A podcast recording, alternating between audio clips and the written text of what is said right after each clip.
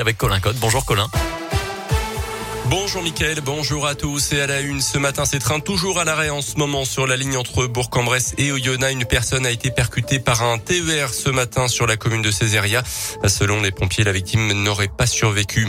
Une médium devant la justice à Bourg-en-Bresse. D'après le progrès, cette dame de 59 ans a été suspectée d'avoir escroqué près de 10 000 euros à une de ses clientes particulièrement vulnérables, notamment pour un soi-disant nettoyage au plomb de sa maison pour la débarrasser d'entités maléfiques. Une facturée 1600 euros.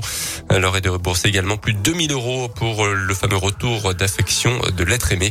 Le tribunal de Bourg a quand même finalement relaxé la prévenue.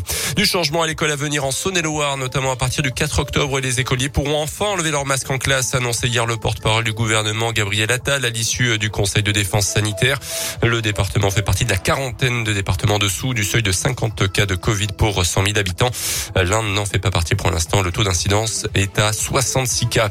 À noter d'ailleurs cette mobilisation des professeurs des écoles Aujourd'hui, plusieurs syndicats appellent à cesser le travail pour protester contre les conditions de travail et pour de meilleurs salaires. Un rassemblement se tiendra à Bourg-en-Bresse à 14h30 devant l'hôtel de ville. Le foot est la septième journée de Ligue 1. Clermont s'est effondré à Rennes. Défaite 6-0 des Auvergnats. Saint-Etienne continue de sombrer avec une nouvelle défaite à Monaco. Ce Lyon a gagné contre 3. Au classement, l'OL est sixième à un petit point du podium. Clermont 11e.